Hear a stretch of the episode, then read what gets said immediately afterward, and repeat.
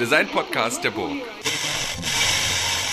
Herzlich willkommen zum Hurra Hurra Podcast zur Folge 25.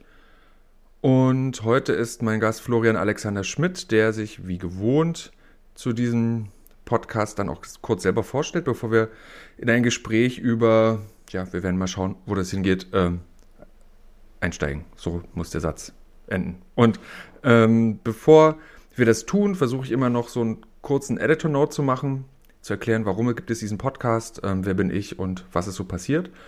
Ähm, mein Name ist Christian Zöllner, ich bin Professor an der Burg Giebichenstein Kunsthochschule in Halle. Dieser Podcast ist ein Ergebnis aus einem Festival, Festival, wenn man sich das denkt, Corona-Lehre und Corona und überhaupt, also ja, da waren Menschen, sehr viele am Campus und haben zusammen Sachen gemacht. Und das war 2019 und da haben wir uns über das ähm, über Online-Lehre ausgetauscht und da waren sehr viele interessante Menschen da, unter anderem auch Florian, aber nur als Gast. Und deswegen gibt es diesen Podcast, um diese Gespräche weiterzuführen. Ja, was ist das eigentlich? Designlehre, was ist Designausbildung, warum machen wir das und was ist da eigentlich gerade wichtig? Und da ist es mir auch deswegen wichtig, weil ich selber nur so ein bisschen Ahnung davon habe, also das darf man niemandem sagen, ähm, und das aber einfach hören will, was an, wie andere das tun. Und apropos hören und wie andere das tun, ich hatte in den letzten Podcasts immer mal kurz angemerkt, dass es toll ist, wenn ihr Hörenden mir Feedback schreibt. Und das fängt jetzt auch tatsächlich an. Also Leute schreiben E-Mails oder ähm, schreiben auf Instagram und das ist total super. Und ich sage da herzlich Danke und werde die, die Kritik, die da so kommt, also es ist immer sehr wohlwollend, alle bedanken sich und das freut mich natürlich total, aber andererseits werden eben auch Themen aufgegriffen, wo wir vielleicht an ein paar Stellen zu, äh, vielleicht zu spitz sind in, in so Feststellungen. Und ähm, bei einer Zuschrift ging es zum Beispiel darum, dass wir mit Vera Sacchetti das Autorendesign so verteufelt haben. Und das hat mich dann natürlich ganz aus der Bahn geworfen, dass das jemand ganz anders sehen könnte als ich. Und vor allen Dingen äh, als Vera. Und denke da jetzt weiter drüber nach und suche mir jetzt jemanden, mit dem ich über Autorendesign sprechen kann. Das ist jetzt nicht Florian, aber das wird in Zukunft irgendjemand anders sein und ähm, da bin ich mal selber gespannt, wer mir da so über den Weg läuft. Ähm, das bedeutet, gerne immer Zuschriften, immer her damit und ähm, diesen Podcast gibt es überall da, wo es so Podcasts gibt und, und, und eigentlich müsste man sich jetzt vorstellen, was dass ich sage, was alle Leute sagen, wenn es um Podcast-Intros geht. Ähm, Editor Note. And herzlich willkommen, Florian. Jetzt ist ja tatsächlich doch meine Audio. Ich habe gesagt, alle Notifications ausmachen. Und jetzt war bei mir gerade eine. Also wenn es jetzt hier kurz Dirt gemacht hat, dann war das mein Rechner. Hallo Florian. Hallo Christian. Genau, gut. Muss jetzt Vielen auch. Dank für die Einladung. Ja, aber sehr gerne. Ähm, Ähm. schön, dich zu sehen. Gleichfalls. Freut mich sehr, dass ich jetzt mal die Ehre habe, bei dir zu Gast zu sein.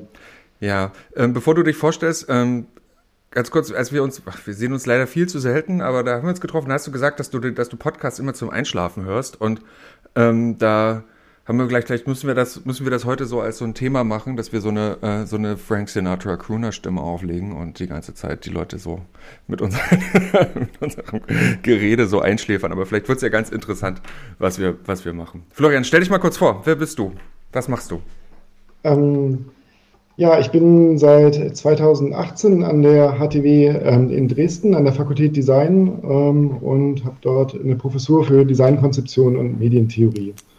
Und ähm, ich habe so eine etwas gemischten Hintergrund. Ich komme eigentlich aus der Designpraxis. Ich habe mal Kommunikationsdesign studiert und auch abgeschlossen ähm, an der Kunsthochschule ähm, Weißensee in Berlin und habe dann aber schon im Studium gemerkt, dass ich so, ähm, sag mal, einen Hang zu Texten und zu Theorie auch habe.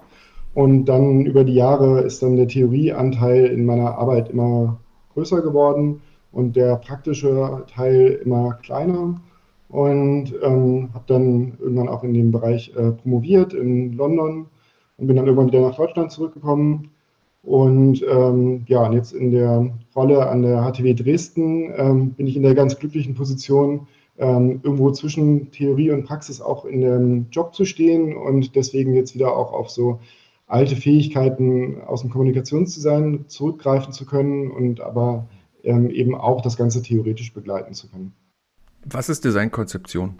Wenn du da Professor bist, musst du das doch wissen. Das ist natürlich jetzt eine fiese Trickfrage. Ich frage dich dann auch gleich mal Nein, nach, den nicht, Design, nach, den Designmethoden im Gegenzug. okay, okay, ich frage eine andere Frage. Ähm, ähm, super, nee, dann, dann, dann stelle ich diese Frage nicht, ähm, sondern frage, jetzt ist ja Corona, wie läuft Corona-Lehre? Ähm, immer besser. Also ich merke halt, dass man jetzt das nicht mehr permanent als Hauptgespräch äh, thematisieren muss, sondern dass sich jetzt alle irgendwie damit arrangiert haben. Und man muss natürlich immer wieder mal so Erwartungen abgleichen, weil es ja auch etwas überzogen ist, jetzt so zu tun, als ähm, wäre das jetzt die alte Form der Lehre eins zu eins ersetzt. Also ich glaube, man muss sich immer wieder mal daran erinnern, auch im Gespräch mit den Studierenden, dass man nicht das Gleiche ähm, oder auf die gleiche Weise erwarten kann. Ähm, aber ich habe das Gefühl, dass äh, sich alle so einigermaßen oder zumindest die meisten irgendwie damit eingegroovt haben und da jetzt halt so eine gewisse Routine entstanden ist und man so ein bisschen rausgefunden hat, welche Werkzeuge funktionieren und wie lange die Aufmerksamkeitsspanne hält, wenn man sich die ganze Zeit so anstarrt, wann es angebracht ist, die Kamera auszumachen. Ähm, solche, solche Punkte entwickelt man jetzt dann doch langsam ein Gefühl für. Muss tatsächlich sagen, dass mich das doch sehr interessiert. Obwohl du sagst, jetzt, da muss man jetzt nicht mehr so groß drüber reden, ist es trotzdem eine Sache, die, die mich doch sehr bewegt, weil ich ja selber auch in der Lehre tätig bin, im Industriedesign. Du hast, glaube ich, Industrie- und Kommunikationsdesign oder Produktgestaltung und Kommunikationsdesign, so, so ein bisschen getrennt bei euch in Dresden. Ähm, und, ähm, und dennoch, also, oder, oder was mich eben so, so sehr gerade interessiert, schon, wie machen das die anderen oder in dem Fall eben, weil du jetzt mein Gesprächspartner bist, wie machst du das? Und ich, du hast, du hast gerade schon sehr gesprochen, so man arrangiert sich ähm, und vielleicht, und dann hast du noch so eben gesagt, mit, ähm, welche Werkzeuge funktionieren, wie lange hält man das durch und wann macht man die Kamera aus und da würde ich tatsächlich gleich mal, vielleicht kannst du da sogar Antworten geben, nämlich ähm, welche Werkzeuge funktionieren denn gut und wie lange hält man das aus und wann macht man denn die Kamera aus? Und ich frage dich das, mhm. ich, ich selber habe da natürlich auch eine Meinung dazu, aber mich interessiert das schon sehr, wie du als, als mein Kollege und auch, ähm, geschätzter Praktiker, oder wie du selber sagst, auch Theoretiker, aber eben dann doch eben als Kollege das, das machst, weil ich mir auch gut vorstellen kann, dass es viele Hörende, die eben auch in der Designlehre tätig sind, da auch selten jemanden finden, mit dem sie da wirklich drüber reden können. Oder die Erfahrung machen wir ja total selten. Diesen Austausch, ja, wie machst du das denn eigentlich? So, man trifft sich ja nicht mehr. So.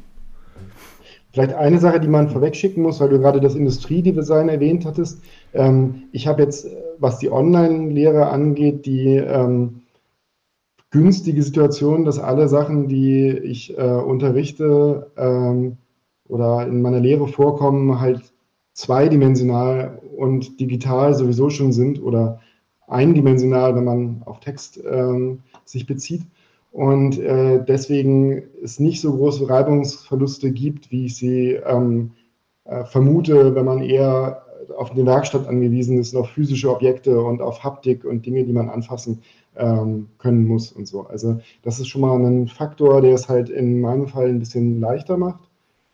Und ähm, als Werkzeuge haben sich, hat sich als Kombination, und ich denke mal, es gibt vielen so, äh, Miro mit Zoom zusammen herausgestellt als eigentlich so die bestmögliche Variante.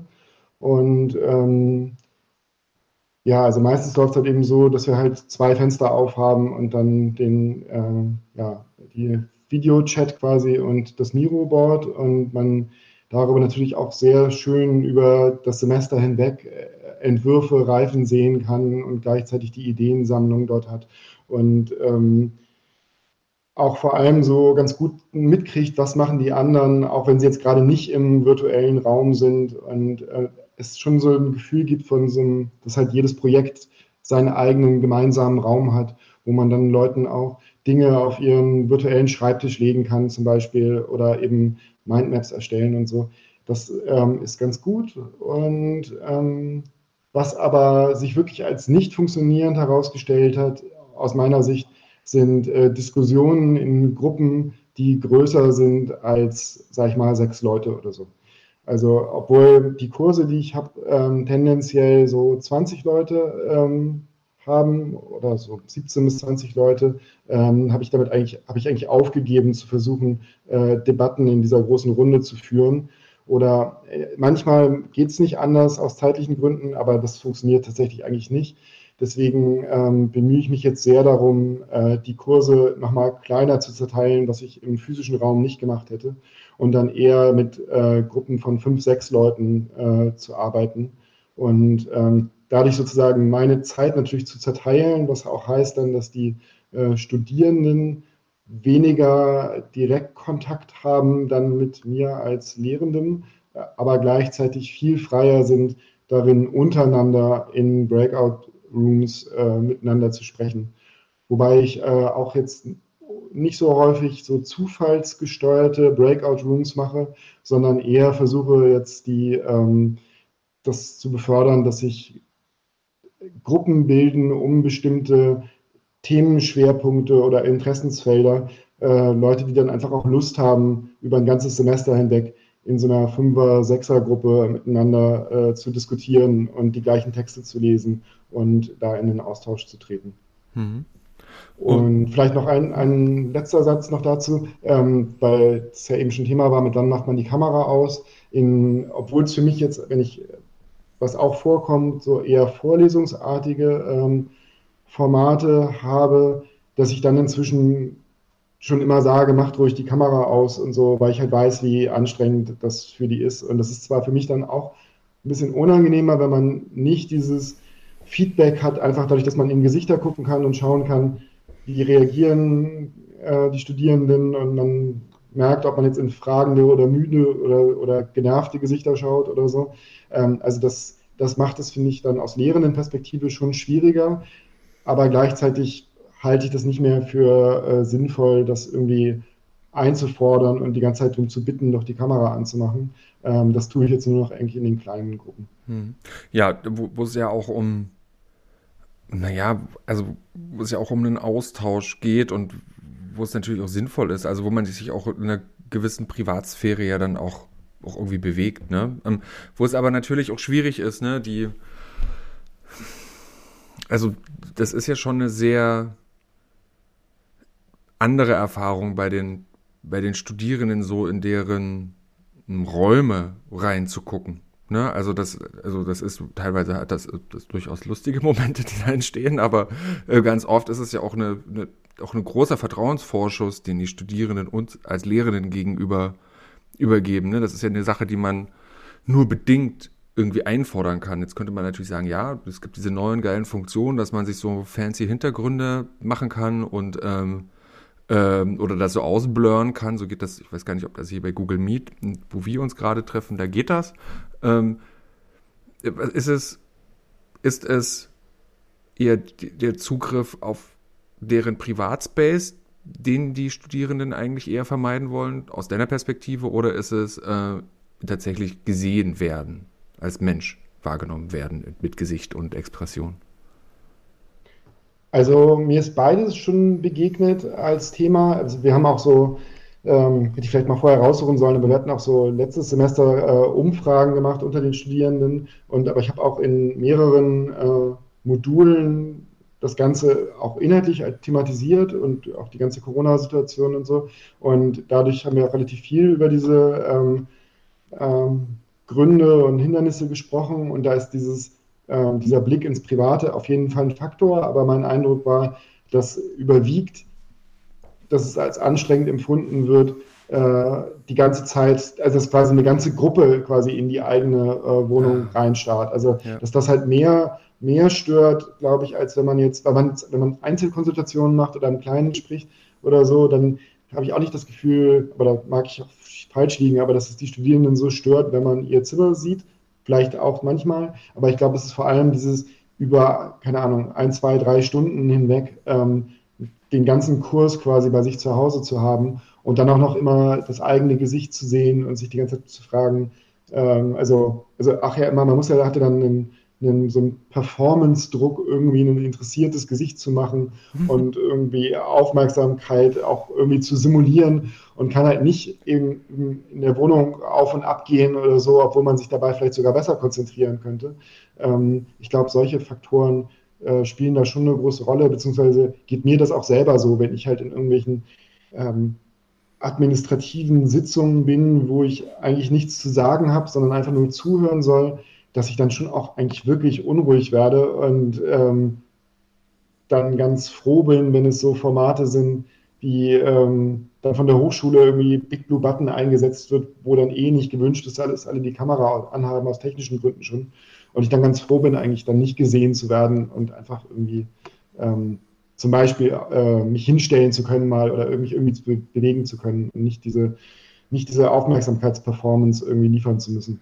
Man müsste das so machen wie, äh, wie Homer Simpson, der äh, sich so eine, so eine, so eine, so eine wachen Augen auf die Brille geklebt hat, um dann so zu tun, äh, als wäre er tatsächlich anwesend. Aber man könnte ja so ein Video äh, von sich vorproduzieren, was man dann in so einem Loop die ganze Zeit ähm, abspielt und wo die äh, die gegenüber denken, man, man, wäre, man wäre ganz äh, ja. ja. genau. Man, darf, man darf, darf, muss da aufpassen, dass es so ein, dass ein sauberer Loop ist. Man, ähm, aber die Zeit, die man wahrscheinlich dafür braucht, da kann man auch einfach zuhören. Ende passt das. In der, in der ersten Welle kreativer Produktivität vor genau einem Jahr, als alle irgendwie dachten, sie müssen jetzt direkt irgendwie Kunst aus Zoom und der Pandemiesituation machen, ähm, da gab es eine Reihe solcher Videos, da hatte ich auch eins gesehen, wo jemand genau das gemacht hat, was du gerade gesagt hast, aber dann als Pointe eigentlich dann nochmal selber im Hintergrund durch eine Tür reingekommen ist so, und äh, damit sozusagen die Illusion gebrochen hat. Also da gibt es ganz gute Projekte.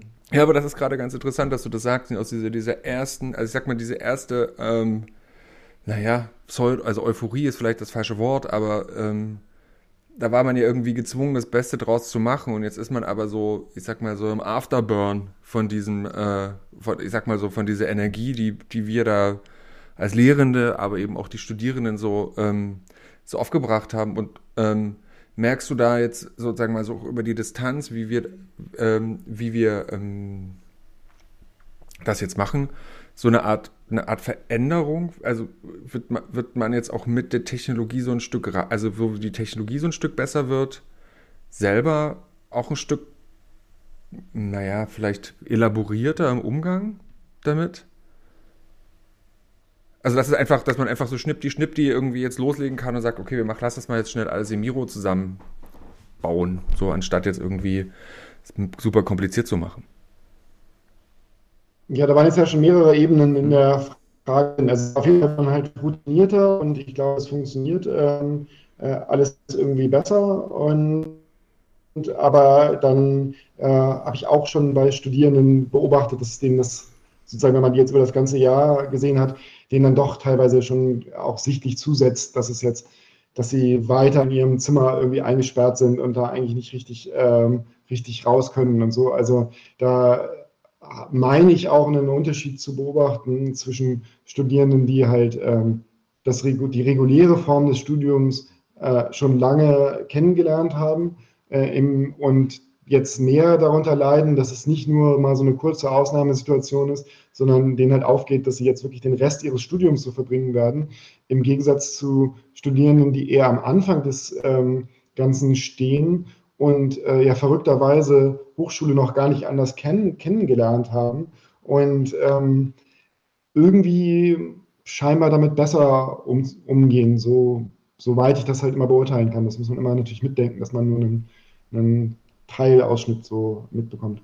Ja, aber da, das ist zum Beispiel ein ganz interessanter Punkt. Ähm, es gibt ja, ich glaube, so ist es ja auch an der, an der Hochschule, an der du lehrst, an der HTW Dresden, dass es eine Art verpflichtendes ähm, ähm, Praktikum gibt. Ne? Also ab einem bestimmten Punkt, also das ist ja auch an verschiedenen anderen Hochschulen so, dass das sozusagen das Praktikum mit ECTS-Punkten bewertet wird und dadurch ähm, als, als, ja, wie als Teil des Studiums angerechnet wird. Und ähm, da habe ich mir nur letztens oder eben auch in der Vorbereitung für dieses Gespräch überlegt, ja, das ist ja aber total verrückt. Ne? Die Studierenden sind ja dann ähm, ein Semester vor Ort gewesen. Ähm, dann drei Semester jetzt in, in Corona-Lehre und dann wäre ja theoretisch das nächste Semester ja dann schon das Praktikumssemester. Also die gehen ja dann sozusagen in, in eine Art von Praxis über, ähm, die ja interessanterweise ja eigentlich auch genauso ist wie das Studium, oder? Also weil, also naja gut, man kann ja, also ist ja eh alle im Homeoffice. Geht das dann einfach so weiter? Ja, es gibt schon Studierende, die jetzt auch im jetzt letzten Wintersemester Praktikum irgendwo vor Ort machen konnten, wo irgendwie große Studios sind und wo das dann irgendwie ging mit Abstand wohl und so. Aber viele haben halt tatsächlich auch ein virtuelles Praktikum äh, gemacht, was natürlich dann, stelle ich mir vor, nur so bedingt sinnvoll ist, weil man ja eine Menge Sachen im Praktikum eigentlich lernt, indem man anderen Leuten über die Schulter schaut und äh, sowas fällt natürlich weg. Also das merken wir auch in diesen ganzen Videokonferenzen. Die funktionieren ja ganz gut als quasi ähm, Übertragung der Dinge, die quasi on the record sind und direkt ausgetauscht werden sollen. Aber diese ganzen Gespräche auf dem Gang, die Sachen, wo man plötzlich was mitkriegt, was einen eigentlich vielleicht gar nicht so unbedingt was angeht, aber sich daraus irgendwie spannende Gespräche entwickeln und so, all das fällt halt weg. Also es ist halt ja reduziert auf dieses, auf das Wesentlichste. Und ähm, aber manchmal ist ja das Unwesentliche das, was sich dann im Nachhinein als viel wichtiger herausstellt. Äh, und ähm, das sehe ich schon als, also stelle ich mir schon schwierig vor. Ja, und ähm, ich, ich spreche das auch deswegen an, weil du ja sehr viel zu, zu so Online-Arbeit, ähm, zu Clickworking, zu auch Gig Economy in dem Bereich gearbeitet hast. Siehst oder vielleicht zwei Fragen in einer. Ähm, siehst du da die Gefahr, dass, dass eigentlich gerade der, der Designberuf vielleicht auch eher noch so im Layout-Bereich mehr als zum Beispiel, die, wie du selber sagst, ja gar nicht so material-based ist, sondern eher vielleicht, naja, so software-based ist, dass der sich tatsächlich total aus den Büros vielleicht rausmorpht und zu so einem Click-Working-Job wird? Ähm, erste Frage. Und zweitens, vielleicht kannst du noch mal kurz was oder, oder in dieser Beantwortung der Frage vielleicht noch mehr auf die Studien eingehen, die du eben die, die zu Crowd-Design, Crowd-Produktion und ähm, naja, zu so die Gig-Economy für verschiedene Stiftungen gemacht hast. Mhm. Sorry, dass, sorry, dass ich dich da jetzt mit diesem Batzen so vollschmeiß, aber das, ich glaube, das könnte vielleicht irgendwie so zusammenpassen. Ja, okay, ich versuch's mal. Also die ähm, tatsächlich ist meine ähm, der, der, der Umstand, dass ich eigentlich so die Ausfahrttheorie genommen habe, ähm, auch aus so einer Krisensituation äh, entstanden, insofern, als dass ich ähm, 2008 mein Diplom im Kommunikationsdesign gemacht habe. Und das war so die Zeit, ähm, wo zum einen ja die Finanzkrise ähm, die große war und äh, zum anderen diese Online-Plattformen plötzlich äh, auftauchten. Und zwar besonders im Designbereich waren die halt sehr früh dran. Also sprich Plattformen, wo man dann in so Design-Contests irgendwie teilen, die gibt es immer noch, aber da war das halt neu, äh, wo man halt dann ein Logo designt bekommen kann und 100 Leute äh, ja, machen den Entwurf und, und eine Person wird am Ende halt nur bezahlt. Und, ähm, und das lief damals aber auch quasi parallel, oder ein paar Jahre vorher fing das schon an mit dieser Debatte um Amateur und Profi, äh, weil plötzlich halt diese Euphorie darüber war im Web 2.0 und so. Jetzt haben halt alle Zugang zu den digitalen Werkzeugen. Jeder Mensch ist jetzt ein Designer. Gab es historisch natürlich auch schon ein paar Mal vorher, aber das ging halt da plötzlich so zusammen. Dieses, okay, toll, super, jetzt können alle Leute designen, man hat die Tutorials, man hat äh, die Werkzeuge ähm, und man hat diese Orte, wo man dann auch für Geld diesen Job machen kann. Und ich habe mich dann halt gefragt, quasi kurz davor mein Diplom irgendwie in die Hand zu bekommen, was ist der Wisch jetzt eigentlich irgendwie wert, wenn jetzt jeder äh, Mensch äh, jetzt wirklich ein Kommunikationsdesigner, Designerin ist. Ähm, und habe auch unter anderem aus dieser Motivation heraus mir diese Plattform angefangen, genauer anzugucken. Und ähm, Design war da, wie gesagt, sehr früh dran und dadurch war ich mit meiner Forschung auch, äh, weil es aus einer persönlichen Situation herauskam, sehr früh dran. Und dann hat sich das halt so über die Jahre so entwickelt, dass eigentlich ein Berufszweig nach dem anderen äh, so von diesen Plattformen irgendwie, ähm, ja, ich will nicht sagen gefressen wurde, aber die wurden halt immer weiter ausgerollt und ähm, in allen möglichen Sparten wurde das halt probiert. Und bei manchen ist das gescheitert, bei anderen äh, läuft das ziemlich erfolgreich weiter und ist stark gewachsen. Und ähm, irgendwie ist, also, was heißt irgendwie, also es hat sich dann halt auch gezeigt, äh, dass wenig überraschend, wenn man sich das Thema genauer anguckt, dass man auch äh, plötzlich in so einem Globalisierungsdiskurs drin ist und man plötzlich auch äh, merkt, dass es quasi diese Outsourcing-Ketten, ähm, bei denen Arbeit in äh, Entwicklungsländer oder die sogenannte dritte Welt verlagert wird. Und Globaler so. Süden Natürlich, ist, glaube ich, der richtige Begriff inzwischen. Globaler Süden, da genau, gibt es verschiedene äh, äh, Formulierungen, aber es ist natürlich auch nicht immer so weit südlich. Ähm, also es, es, reicht schon, die, die Grenzen der EU zu verlassen und ähm, Ukraine spielt zum Beispiel eine große Rolle ähm, oder Serbien oder so, ähm, solche Länder, die man jetzt auch nicht unbedingt als globaler Süden bezeichnen würde. Ähm, aber auf jeden Fall der Punkt ist, dass man halt diese Auslagerungsketten hat, die natürlich schon viel, viel älter sind als diese Plattformen und aber die traditionellerweise natürlich so erfolgten, dass halt eine Firma Arbeit an eine andere Firma ausgelagert hat. Und was halt relativ Neues, jetzt in den letzten zehn Jahren entstanden, ist eben, dass Individuen Arbeit an Individuen auslagern. Und, ähm, und das betrifft natürlich den Designbereich sehr direkt und auch schon seit einer ganzen Weile. Und ähm, um jetzt auf deine ähm, erste Frage zurückzukommen, äh, ist natürlich schon äh, die, wie soll ich sagen, das Risiko vielleicht da, aber das quantifizieren kann ich auch nicht, aber dass wenn jetzt ähm, Auftraggeberinnen oder Firmen, die äh, Designjobs vergeben, äh, sich jetzt schon daran gewöhnen, dass selbst die ehemaligen Inhouse-Designer jetzt eigentlich nur noch Gesichter sind, die irgendwie per Video zugeschaltet werden, ähm, dass dann irgendwann vielleicht die Frage aufkommt, warum muss denn die Person jetzt in ähm, Dresden oder Castrop-Rauxel oder so sitzen? Ähm, das ist doch eigentlich auch in Ordnung, wenn die in ähm, Venezuela oder in Indonesien oder so sitzt. Ne? Und ähm, das wird sich noch zeigen, wie, sie, wie sich das äh, ausgestaltet. Ich vermute ehrlich gesagt, dass es, ähm, und das lässt sich auch an anderen Stellen beobachten, dass die Sprachbarriere dann doch eine gewisse Rolle spielt. Also, dass halt für Firmen, die eh schon international aufgestellt sind und als Firmensprache Englisch haben, auch in Deutschland sitzend, dieser Schritt sehr viel äh, leichter zu gehen sein wird oder die Hemmschwelle da niedriger ist, als bei Firmen, die halt gerne mit äh, deutschen Designern zusammenarbeiten wollen, einfach weil dann ähm, die Sprachbarriere niedriger ist.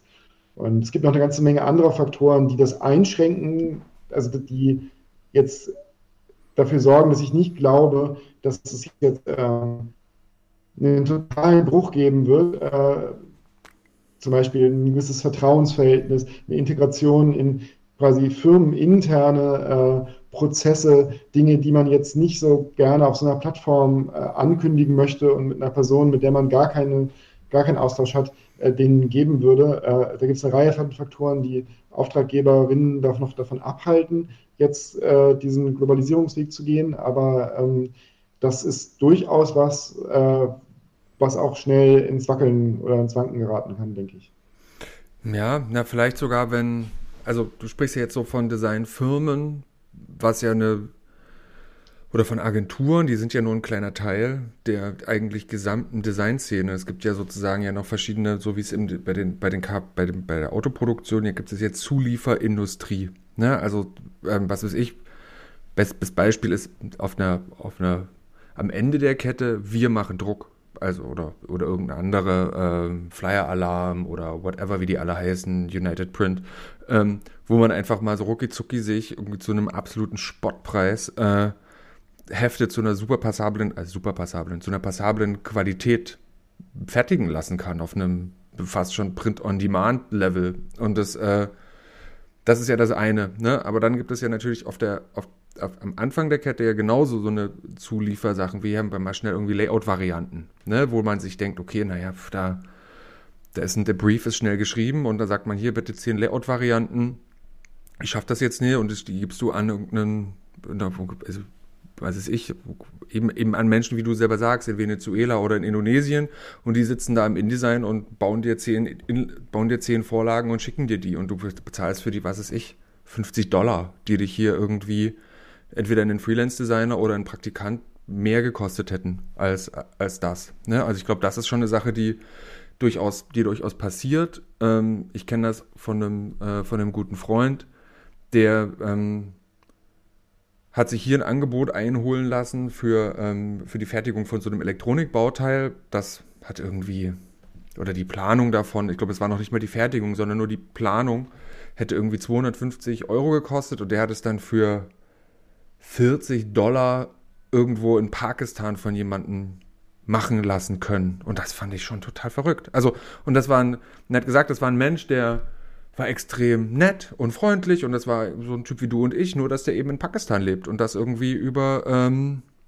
sein, also diese Skill, die er hat, auf einem, auf, auf einen, einen globalen Markt anbietet. Und das finde ich, ähm, das finde ich, das, das finde ich einerseits total interessant, aus einer so, oh cool, da hätten wir mal andere Leute kennen, Perspektive. Auf der anderen Seite, naja, ähm, aber das ist ja genau das Problem ganz oft, dass eben diese Leute super vereinzelt werden und äh, eben total marktabhängig sind und sich eben nicht uniten können, oder? Also was ist denn, oder vielleicht auch aus seiner Erfahrung aus diesen Studien, ähm, da eigentlich, also auch eines der großen Kernprobleme bei der Sache? Mhm.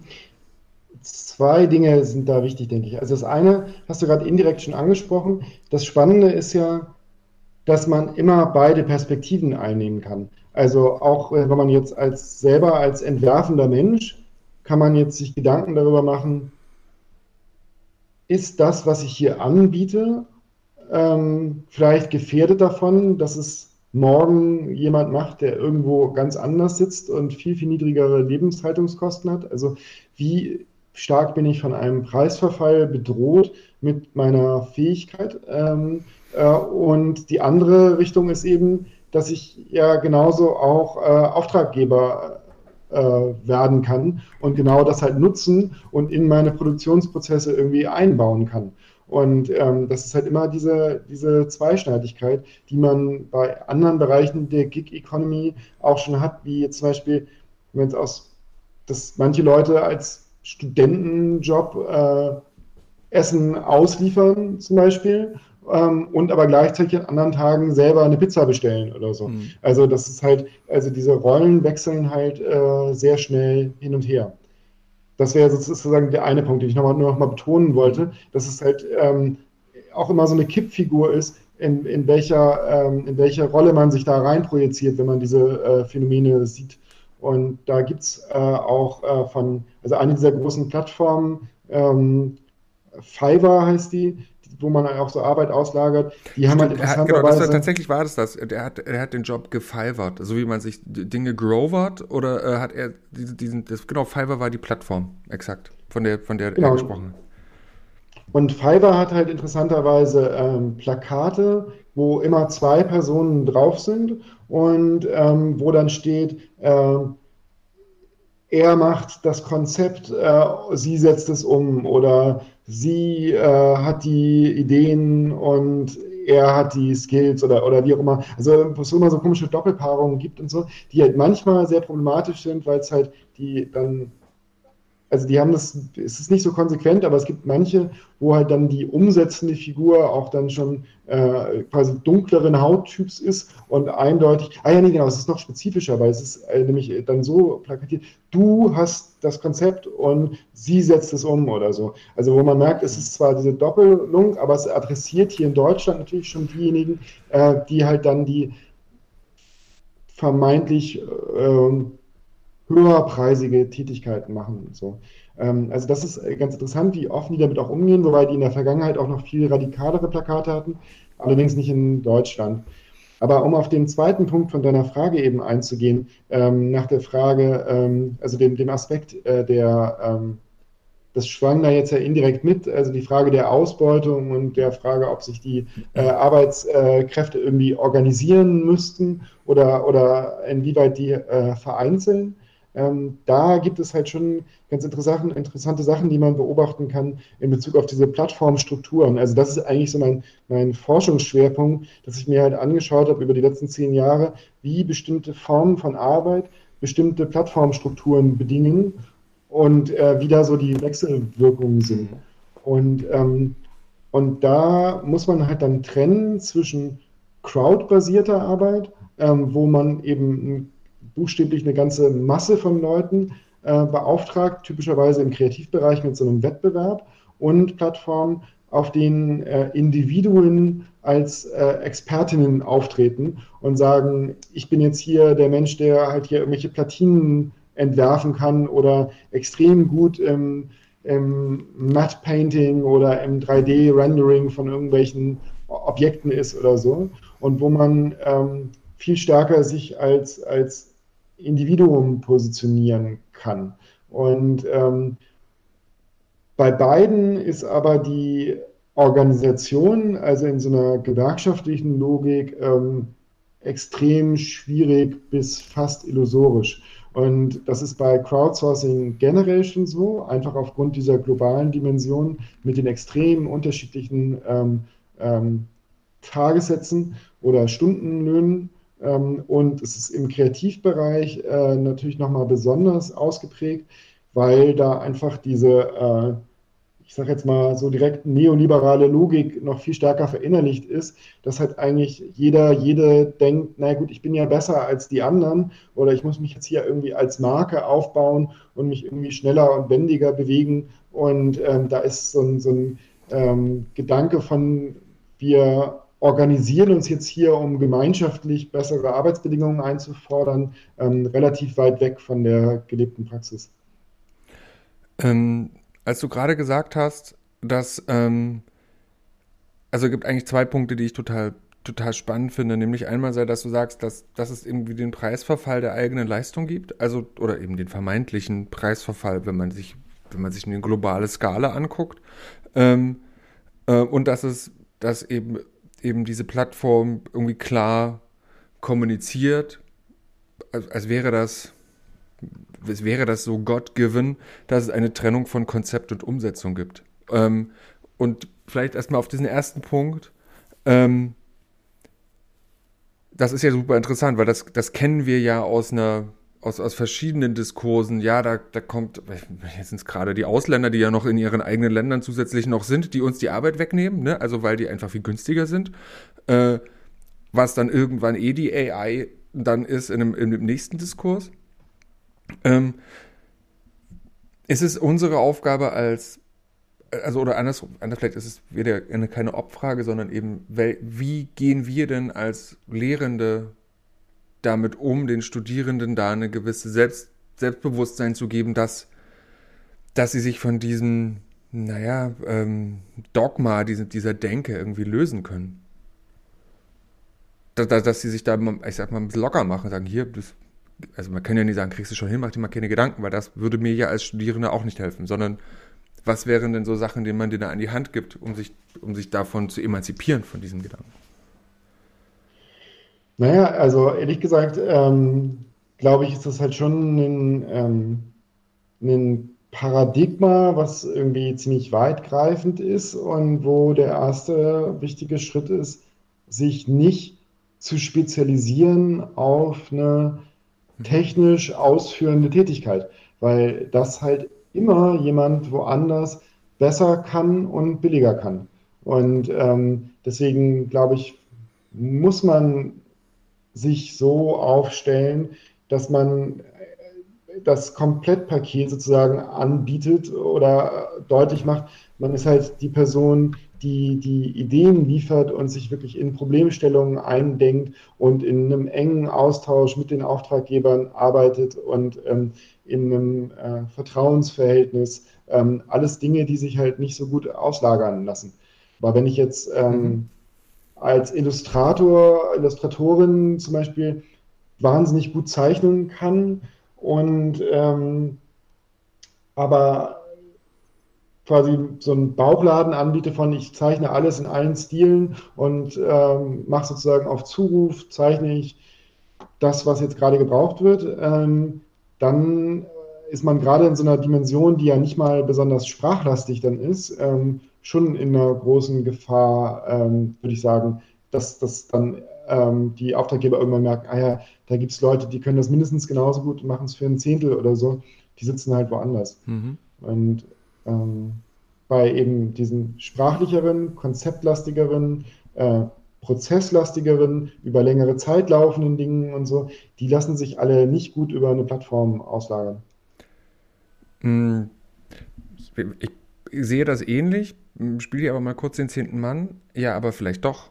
Nämlich weil, äh, weil wir, weil wir, weil wir uns daran gewöhnen, dass ähm, wir da jemanden haben, der mit dem wir eben dann doch eine Geschäftsbeziehung aufbauen, mit dem wir eben, weil sich auch durch Corona wir das irgendwie normalisieren, dieses Miteinander sprechen durch das Gerät und dass, dass wir dieser Person eine ähnliche ähm, Stellung in unseren, in, in unser, ich sag jetzt mal, in unserer individuellen Wahrnehmung geben, wie, wie jetzt die, was weiß ich, Oma und Opa oder äh, äh, meinem, meinem Lieblings, Lieblingsmitarbeiter, den ich aber eben auch gerade pandemiebedingt nur online sehen kann. Ne? Also ähm, das ist ja eine, also ja, du hast, du hast natürlich recht. Das ist jetzt mittelfristig wird sich das jetzt nicht so nicht so verändern, aber dann würde ich aber dennoch sagen, dass es so eine Art von Tendenz, aber durchaus oder die die Grundfesten oder die, der Weg wird bereitet für für eigentlich für für genau diesen dieses Szenario.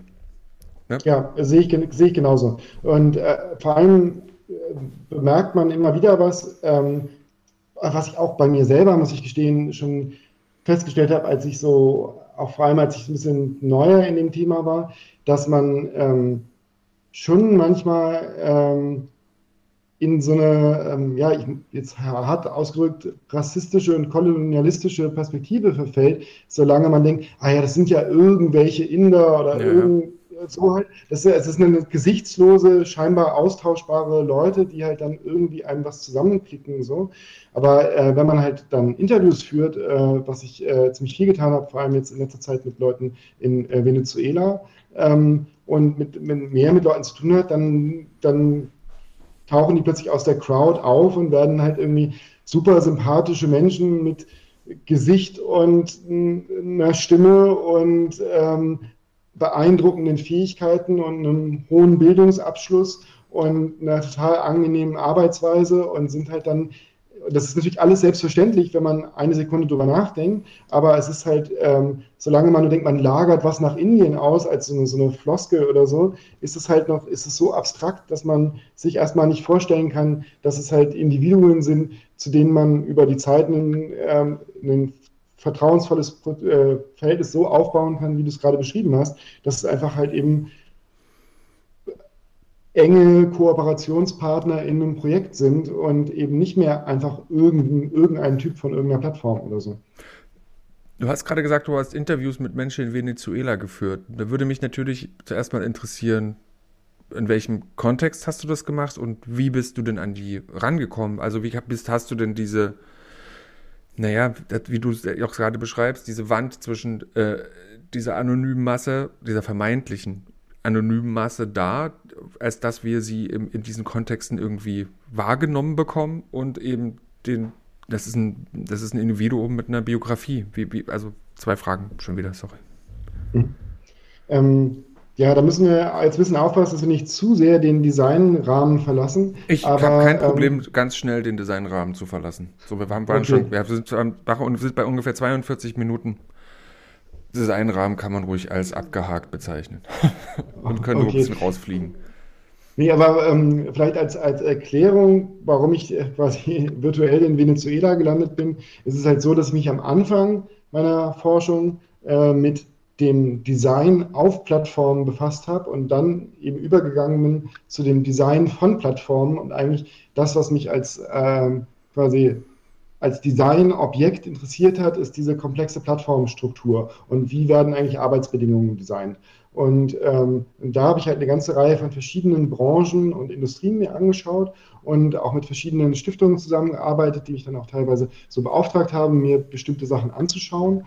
Und die letzte umfassende Studie, die ich da gemacht habe, hat sich die äh, Produktions- und Lieferketten angeschaut von ähm, äh, Trainingsdaten für KI, äh, konkreter eigentlich äh, wie äh, letztendlich die deutsche Autoindustrie ähm, Hunderttausende von Menschen äh, in Venezuela durch verrückte Zufälle letztendlich beschäftigt oder beschäftigt hat, um den ähm, selbstfahrenden Autos das Sehen beizubringen, weil das halt erfordert, dass man ähm, Millionen von Bildern sehr genau nachzeichnet und so einer semantischen äh, Sequenzierung unterzieht und dann dem Computer jedes einzelne Objekt beibringt, was auf dem Bild äh, drauf ist. Und da sitzen dann halt Leute vor speziellen Zeichenwerkzeugen und, ähm, und malen die Outlines und die räumliche Positionierung und jedes erdenkliche Detail in ähm, riesigen Mengen an Bilddaten ähm, rein. Und weil dieser Hype um selbstfahrende Autos, der jetzt auch ein bisschen seinen Peak überschritten hat, äh, gleichzeitig passiert ist mit dem Komplettcrash der venezolanischen ähm, äh, Wirtschaft, sind dort plötzlich riesige Arbeitskraftressourcen äh, frei geworden in einem Land, was ein eigentlich äh, sehr hohen Bildungsstandard hatte und auch mal so wohlhabend war, dass die dort eine gute Infrastruktur haben, äh, also Inter Internetinfrastruktur auch und gleichzeitig wirklich Hungersnöte und eine totale Verzweiflung. Und ähm, deswegen, und das hat niemand vorher geplant, ist extrem viel Arbeit äh, dieser Art nach Venezuela geflossen. Und, ähm, und das ist vielleicht auch eine besondere ähm, Seite an dieser neuen Form des Outsourcings, dass es nicht mehr notwendig ist, eine Fabrik oder eine Outsourcing-Fabrik in einem Land deiner Wahl aufzumachen und zu sagen, wir gehen jetzt hier mit unserer, mit unserer Arbeit nach Bangladesch und machen dort einen Standort auf, sondern man stellt die Arbeit halt ins Internet und die Arbeit fließt dorthin, wo die Leute am billigsten bereit sind, die Arbeit zu machen. Und das war dann halt Venezuela in dem Beispiel. Und um jetzt den zweiten Teil der Frage zu beantworten, ich habe dann halt Interviews geführt, unter anderem mit Plattformbetreibern und ähm, mit verschiedenen anderen, wie man so schön sagt, Stakeholdern in diesem Feld und habe mir dann erst über die Plattformen, die am Anfang noch ganz äh, freudig mit mir gesprochen haben, das hat sich dann ein bisschen später geändert, aber die äh, habe ich mir erst so äh, quasi verdiente Arbeiter der Plattform empfehlen lassen und äh, bin dann mit denen ins Gespräch gekommen und dann habe ich mich so über die weiter entlang gehangelt und mir weitere Leute, Arbeitskollegen und so weiter äh, vorstellen lassen. Aber ich habe auch in so Foren äh, quasi Kontaktanzeigen geschaltet und ähm, auch dann wiederum auch letztendlich einen Teil der Arbeit ausgelagert, weil ich dann auch äh, Menschen in Venezuela engagiert habe als virtuelle Assistenten, die dann, weil ich des Spanischen nicht mächtig bin, mir halt irgendwie weitere Kontakte äh, besorgt haben und da schon auch mal so eine, eine Vorrecherche gemacht haben, mit wem es interessant wäre, für mich zu sprechen und so. Das ist ja unglaublich interessant. Und die, das ist ja schon so, das ist ja, geht ja schon in so Investigativrecherche rein. So, also mhm. du bist ja dann, das ist ja, du, du nickst das so ab, ja, ja, ja. Und, aber interessanterweise, ähm, Jetzt hast du gesagt, jetzt verlassen wir so das Designfeld. Und ich finde, wir verlassen ja gar nicht das Designfeld, weil wir sind ja immer noch zwei Designer. Und das ist ja eine Tätigkeit, die du als Designer tust. Mich würde aber da tatsächlich interessieren, was machst du, was machst du, oder Frage, ist da irgendwas anders? Was machst du denn anders als vielleicht ein Investigativjournalist? Weil du hast, also ist, oder vielleicht ist das Handwerk, hast du dir drauf geschafft und, aber hast du als Designer an der Stelle nochmal eine andere Perspektive? Stellst du andere Fragen, weil du ja fragst, wie ist das designt? Ist ja auch eine gewisse Frage, oder woran unterscheidet sich die Frage denn von, ja, wie ist das denn konstruiert? Wie ist das denn gedacht und gemacht? Ne? Also, vielleicht nagel ich dich mal kurz auf diese, auf, doch auf die Terminologie hin warum fragst du, wie ist das designt und nicht wie, wie ist das denn strukturiert? Oder vielleicht ist es auch dasselbe und das ist nur ein Lapsus.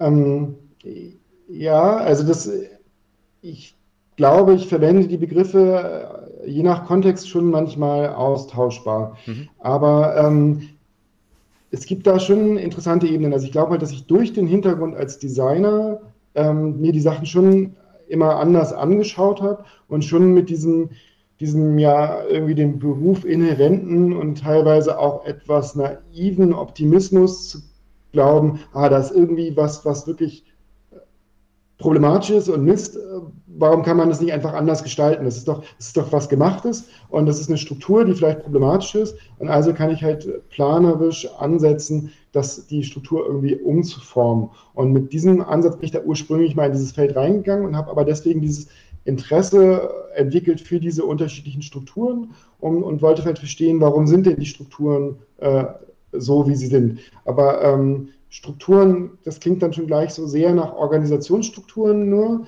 aber es gibt eben dann ganz klar eine Designebene in diesem Ganzen, dass man halt einen, diese Plattformkonstrukte äh, hat, die eindeutig halt drei Interfaces eigentlich haben. Also sie verbinden immer zwei Parteien, diejenigen, die Arbeit auslagern und diejenigen, die die Arbeit machen. Und dann gibt es aber die dritte Partei, die immer unsichtbar bleibt, auch auf zum Beispiel bei den Fiverr-Plakaten, nämlich die eigentliche Plattform. Und aber die Plattform entscheidet ja, was sehen die anderen beiden Parteien in ihrem Interface und gibt den mhm. anderen beiden halt jeweils eine sehr eingeschränkte Informationsbasis, hat aber selber so einen, so einen gläsernen God-View eigentlich über alle Prozesse, die auf der Plattform laufen. Deswegen stelle ich mir jetzt eigentlich immer wie so eine Art Prisma-Form vor mit halt drei Seiten, wovon eine halt voll transparent ist und die anderen halt so semi-transparent und die Plattform schlägt eigentlich so eine Art Arbitrage-Vorteil daraus, dass sie halt mehr sieht als die anderen beiden Parteien. Und dann geht es natürlich nochmal darum, wie sind, wird Arbeit zerteilt, gestückelt, effizient, koordiniert, orchestriert, auseinandergesetzt und wieder zusammengesetzt und so. Und das sind auch aus meiner Sicht alles äh, Prozessdesign-Fragen, die, und da kann man in der Geschichte sehr weit zurückgehen zu ähm, so äh, Leuten wie Frank und Lillian Gilbreth, die so diese Time and Motion Studies gemacht haben, oder, ähm, ja. oder ähm, Taylor und so weiter. Also die, äh, wo diese Frage ist, wie kann man Arbeitsprozesse besser gestalten, ähm, damit äh, die Arbeit produktiver läuft. Und jetzt kommt aber noch eine dritte Ebene dazu, die es vielleicht nochmal deutlicher macht, weil es alles so abstrakt klang. Irgendwann habe ich dann rausgefunden, dass bei der Plattform, die ich mir am intensivsten angeguckt habe, äh, die ähm, heißt äh, Spare 5 bzw. Mighty AI. Und das ist auch schon interessant, weil nämlich diese Plattformen dann, diese neueren Plattformen, neueren Typs haben sogar zwei Namen und wie zwei Webseiten, wie es gibt quasi wie eine Fronteingang für die Kunden und dahinter gibt es quasi die, die, den Hintereingang für die Arbeitskräfte. Und die, Dienstboteneingang. Der Dienstboteneingang, beziehungsweise eigentlich eher das Werktor, weil es halt mhm. stark was von Blue-Color-Work eigentlich hat. Und die wissen gar nicht, was quasi die Rückseite oder Vorderseite des Gebäudes ist, teilweise, in dem sie halt dort arbeiten. Und dann gibt es eben alle möglichen interessanten äh, Aspekte, wie sind diese digitalen Werkzeuge designt und wie ist diese Oberfläche designt aus Interface-Perspektive. Und worauf ich hinaus wollte, war, dass ich dann irgendwann herausgefunden habe, dass der Mensch, der diese, ähm, bei dieser konkreten Plattform, die ich mir angeschaut habe, dieses Interface und diese Prozesse entworfen hat, jemand ist mit einem Kunst- und Kommunikationsdesign-Hintergrund, der ähm, ein Online-Portfolio auf Dribble hat, wo er halt noch von sich auch Illustrationsjobs und all sowas hat, die er halt vorher gemacht hat. Und er ist dann halt so nach und nach da halt reingerutscht als Designer und ähm, hat halt dann dieses, diese Arbeitsoberfläche für 500.000 Leute entworfen und ähm, hat das halt als eine Arbeit in seinem Portfolio. Und das ist halt schon ziemlich faszinierend. dass es sozusagen einerseits in diesem erweiterten Sinne natürlich Design ist, in dieser, es ist quasi Design austauschbar als geplante Strukturen der Begriff und andererseits aber eben auch eine ganz konkrete Interface-Design-Aufgabe, die aber dann wiederum Ausdruck von diesen Machtasymmetrien und ähm, Interessenstrukturen wird, äh, also Interface gewordene Politik eigentlich, und äh, man sich die auch unter dieser Ebene anschauen kann. Hast du mit der Person gesprochen? Ähm, wir haben da nur mal irgendwie Bildanfragen halt gemacht und so. Ich habe das halt relativ, also ich habe den erst rausgefunden, nachdem ich die eigentliche äh, Studie schon abgeschlossen hatte und ähm, dann für einen späteren Artikel, den ich mal für die Photographers äh, Gallery äh, gemacht habe, hatten wir halt kurz mit dem Kontakt und so. Das ist aber inzwischen auch wieder abgerissen. Also die, die, das Problem ist, dass ich quasi mit meiner Forschung äh, von auch den Studien, die ich veröffentlicht habe, relativ gewerkschaftsnah bin und das ja schon stark aus einer ähm, äh, Mitsprache, Arbeitsbedingungsperspektive mir anschaue und die, ähm, diese Startups mir gegenüber am Anfang immer sehr offen waren und dann aber irgendwann irgendjemand gesagt hat, ey, guck dir mal an, der Typ kommt eigentlich hier aus einer Ecke, die für uns irgendwie problematisch werden kann und dann die Kommunikation meistens so ein bisschen stockender geworden. Weil die einfach sehen, das ist Hans-Böckler-Stiftung und Hans-Böckler-Stiftung ist gewerkschaftsnah. Genau, zum Beispiel, ja. Und davor Friedrich-Ebert-Stiftung ist halt auch ähm, SPD-Stiftung, äh, ja. SPD-Stiftung ist halt, hat halt eine politische Färbung ähm, und ähm, das ist dann also es gibt ja, also vielleicht das noch ein Satz dazu, also die, ähm, diese ganzen Auslagerungsmodelle funktionieren halt nur, weil die ganzen Auftragnehmer äh, alle als ähm, Independent Contractor geführt werden, also als Selbstständige, sind aber in ganz vielen Fällen eigentlich Scheinselbstständige. Und wenn das als Scheinselbstständigkeit erkannt werden würde oder anerkannt, mhm. und da gab es halt schon so Sammelklagen, dann würde diesen Plattformen halt komplett ihr Geschäftsmodell um die Ohren fliegen. Und äh, deswegen sind die nicht so wild drauf, dass jemand mit dem der Perspektive da so drauf schaut oder halt eigentlich argumentativ darlegt, warum das eigentlich abhängig beschäftigte Arbeit ist. Was, bei, letzter Satz noch ganz kurz, äh, was nämlich bei diesen äh, Bildverschlagwortungs-, Trainingsdaten-Sachen definitiv der Fall ist. Es ist halt extrem abhängige Beschäftigung, die sehr austauschbar ist, sehr weisungsgebunden und so weiter, die aber bei diesen Design-Tätigkeiten, bei den im Sinne von Entwurf, Logo, Illustration, Design in diesem Sinne nicht der Fall ist. Also dort hat man es eigentlich tatsächlich mit Independent Contractors zu tun. Das heißt, mit der Argumentation würde man dort auch gar nicht so weit kommen. Aber bei diesem klassischen Crowdsourcing schon. Was ja aber interessant ist, wenn, also da beißt sich die Katze so ein bisschen in den Schwanz, ne? Du arbeitest aus einer, ja, wie ich finde, sehr richtigen äh, Arbeitsrechtsperspektive oder eben für eine Organisation, die diesen, diesen Anspruch hat. Und ähm, dann kommt es raus, also ich, ist nur Spekulation oder eben eine Geschichte, dass eben diese Plattform äh, Scheinselbstständige beschäftigt. Das heißt, denen fliegt, wie du eben gerade gesagt hast, deren Geschäftsmodell um die Ohren die müssen Strafe zahlen, aber hm, hm, die, die jeweiligen Leute, die dort gearbeitet haben und scheinselbstständig sind, sind ja selber scheinselbstständig und müssen einen Haufen Cash nachzahlen. Also weil, nee, nee oder? Ist es so? Wenn, wer, wer zahlt denn für die Scheinselbstständigkeit? Schon der, ist, oh fuck, jetzt merke ich, dass ich keine Ahnung habe, ich, ich, oder ich weiß Sachen verwechseln. Wer muss denn die Steuer nachzahlen? Schon der Betrieb weil der ja die un, un, unlauter angestellt hat. Das ist ja nicht noch auf die, äh, also das, das Geschäftsmodell wäre ja brillant, wenn dann sozusagen auch noch die, wirst erwischt und dann müssen die Clickworker am Ende auch noch den, äh, noch die Strafe zahlen. Aber so ist es ja leider, ist es ja nicht. Nee, so ist es nicht, Gut, aber es ist natürlich eh alles extrem, extrem, alles extrem kompliziert, weil wir natürlich über globale äh, Konstellationen sprechen. Also wir haben halt die deutsche Autoindustrie, die über eine Firma, die in Seattle sitzt, die Arbeit nach Venezuela funnelt ähm, oder auslagert, hinleitet. Und, ähm, und dann ist natürlich völlig unklar, welches Recht greift da eigentlich. Und aber die Punkte, wo es halt Klagen gab, die Aussicht hatten auf Erfolg, waren äh, dann eher, dass halt amerikanische Arbeitskräfte in Amerika gegen eine amerikanische Plattform mhm. geklagt mhm. haben was dann halt in so einem Vergleich äh, gelöst wurde. Das heißt, da wurden die halt einfach ausbezahlt dafür, dass die ihre Klage nicht weiter durchdrücken. Und ähm, genau, so. Wahnsinn guck auf unsere Uhr und ich hatte dir ja vorhin gesagt, als wir gesagt wie lange reden wir so, hm, hm, ich schaue dann mal so und tatsächlich sind wir jetzt bei 57 Minuten und 28 Sekunden. Also wenn jemand jetzt bei Spotify oder Apple oder whatever, wo die, die, ihr das hört, drauf guckt, ist es bestimmt noch mal eine andere Zahl, aber hier auf meinem Counter steht die gerade. Ähm, und ich glaube, das ist eine gute Zeit, um das auch zu beenden, gerade weil wir auch gerade dieses Themenfeld so mit so einem schönen Satz auch so beendet haben. Ähm, und das ist auch so ein bisschen cliffhangerig, weil alle, die jetzt so mega Bock haben, sich dann noch mehr reinzudicken, können in die Shownotes gucken, weil da steht das nämlich, da werde ich nochmal die, ähm, die Links nochmal reinschreiben zu den Sachen und da kann sich das jeder nochmal selber rausschauen, weil es gibt die ja auch als PDF-Version, die Sachen, die du da gemacht hast, die kann man sich ja da runterladen. Ähm, wundervoll. Ich habe das Gefühl, ihr ist eigentlich alles gesagt. Ich habe hier noch auf meiner, äh, auf meinem, auf meinem äh, Fragezettel, falls uns die Themen ausgegangen wären, was für eine Illusion, in der ich da gelebt habe, äh, habe ich noch ähm, die Ring-Ring-Vorlesung, ähm, das neue Hurra Hurra-Projekt draufstehen, wo du ja mit deinen Studierenden auch Teil sein werden wirst. Doppelfutur. Ähm, aber das habe ich jetzt hier einfach mal nur so gestreut für alle, die noch wach sind und ähm, werde das einfach beim nächsten Mal nochmal ankündigen.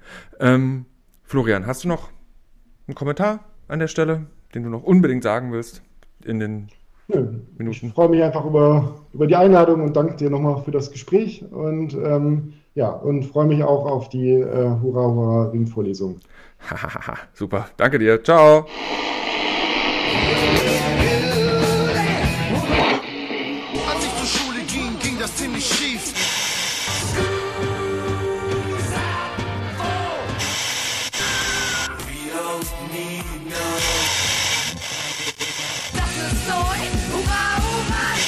Der Design-Podcast der Burg.